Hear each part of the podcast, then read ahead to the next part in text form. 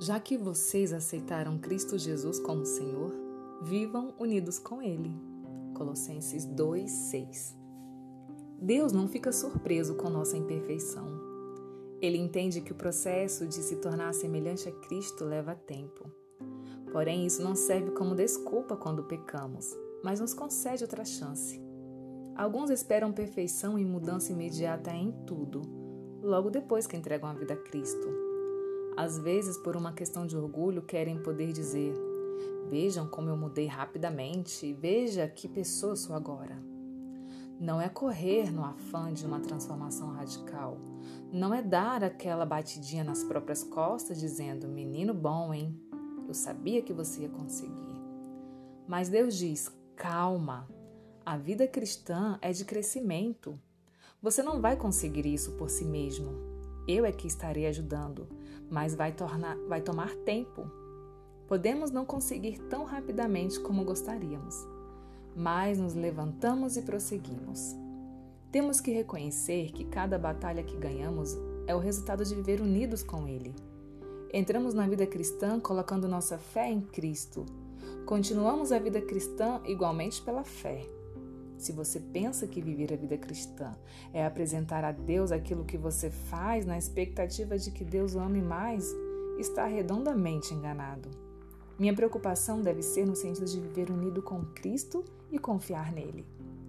A santificação consiste na realização alegre de nossos deveres cotidianos em obediência perfeita à vontade de Deus. Você está perdendo alguma batalha no seu dia a dia? Caiu justamente no erro que tinha determinado não fazer mais? Aos que já experimentaram o poder perdoador de Cristo e que realmente desejam ser filhos de Deus, mas percebem que seu caráter é imperfeito, sua vida cheia de faltas e chega a duvidar se o seu coração já foi renovado pelo Espírito Santo. Gostaria de dizer para esses que não recuem em desespero Muitas vezes teremos que nos prostrar e chorar aos pés de Jesus por causa de nossas faltas e erros, mas não devemos desanimar. Mesmo se formos vencidos pelo inimigo, não seremos rejeitados nem abandonados por Deus. Há somente uma forma de vencer: fazer aquilo que fizemos no início quando recebemos a Cristo. Vamos continuar com Ele cada dia.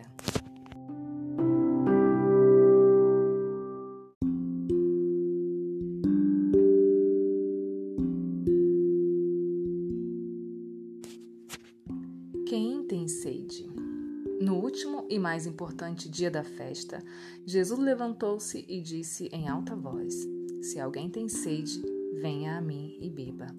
João 7,37 No livro O Saara Desvendado, William Langevilche conta a história de um algeriano chamado Lag Lag e seu companheiro, cujo caminhão quebrou no meio da travessia de um deserto.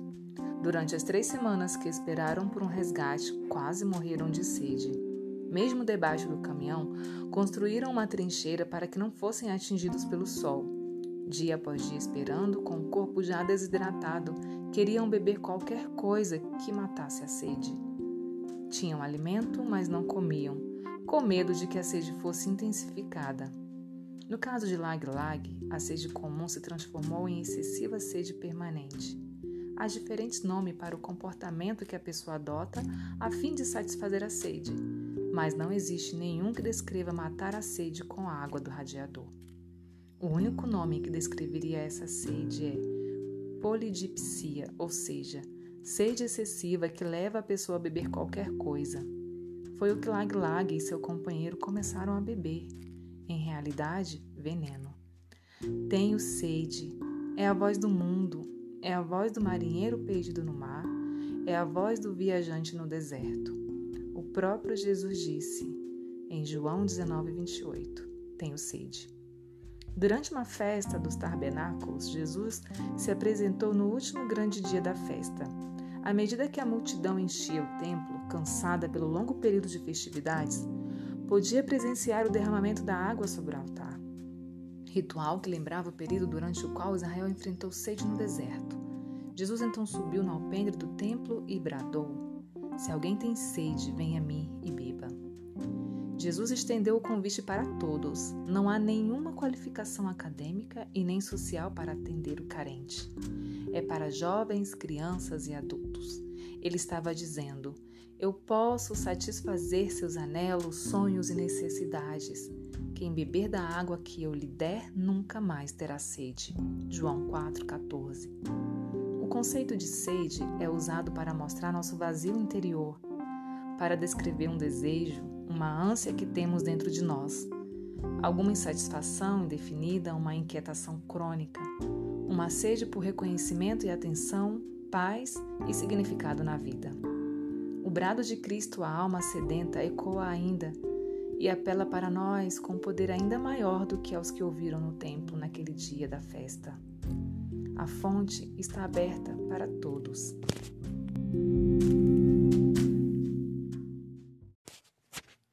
Quem tem sede? No último e mais importante dia da festa, Jesus levantou-se e disse em alta voz: Se alguém tem sede, venha a mim e beba.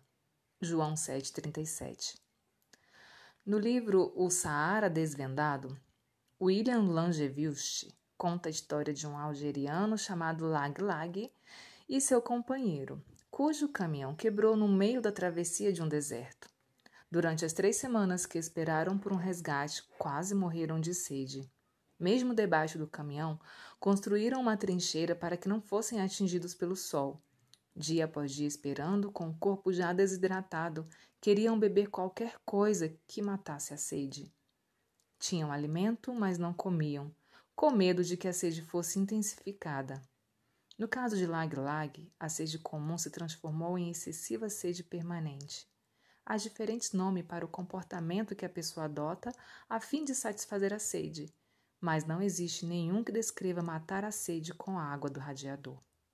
O único nome que descreveria essa sede é polidipsia, ou seja, sede excessiva que leva a pessoa a beber qualquer coisa. Foi o que Lag Lag e seu companheiro começaram a beber. Em realidade, veneno. Tenho sede. É a voz do mundo. É a voz do marinheiro perdido no mar. É a voz do viajante no deserto. O próprio Jesus disse, em João 19, 28, Tenho sede.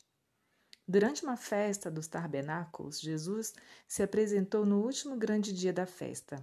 À medida que a multidão enchia o templo, cansada pelo longo período de festividades, podia presenciar o derramamento da água sobre o altar.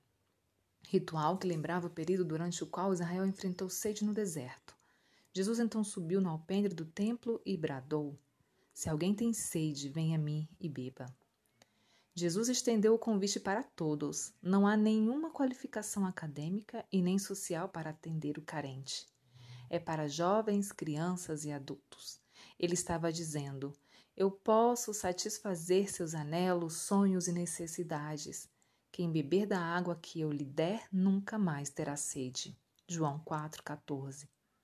O conceito de sede é usado para mostrar nosso vazio interior para descrever um desejo, uma ânsia que temos dentro de nós, alguma insatisfação indefinida, uma inquietação crônica, uma sede por reconhecimento e atenção, paz e significado na vida.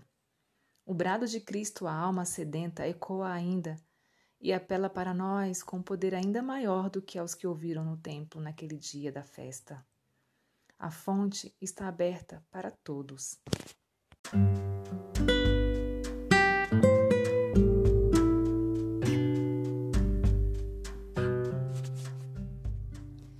A bênção do Senhor está sobre a minha vida, sobre a minha casa, sobre a minha família. Eu sou extremamente próspera. Eu tenho uma vida extremamente abundante. Eu tenho a maior riqueza deste mundo. Eu tenho o Senhor Jesus Cristo em meu coração. Tenho a Sua palavra em minha vida e a pratico todos os dias. Eu sou curada, eu sou sarada, eu sou livre. Eu sou uma nova criatura e as coisas velhas se passaram, eis que tudo novo se fez. Eu amo a Deus acima de todas as coisas e decido andar na Sua palavra. Eu tenho tudo o que preciso para ter sucesso. Eu sou motivada, eu sou poderosa em Cristo Jesus. O meu comportamento está alinhado ao meu estado de espírito equilibrado. Eu sou o templo do Espírito Santo. Tudo que eu faço serve meus objetivos em, sem afetar os outros. Cada dia eu confio mais na voz do Espírito Santo. Eu sou saudável, eu sou linda, eu sou sensata. Deus me criou com o propósito de fazer grandes coisas. O meu relacionamento conjugal é muito saudável. Eu tenho Jesus, então eu sou um imã que atrai abundância na minha vida. O medo eu entrego para o Senhor. Sei que é apenas um sentimento e eu supero e vou em frente. Eu sou bem-sucedida em qualquer área da minha vida. Basta eu querer. Eu consigo.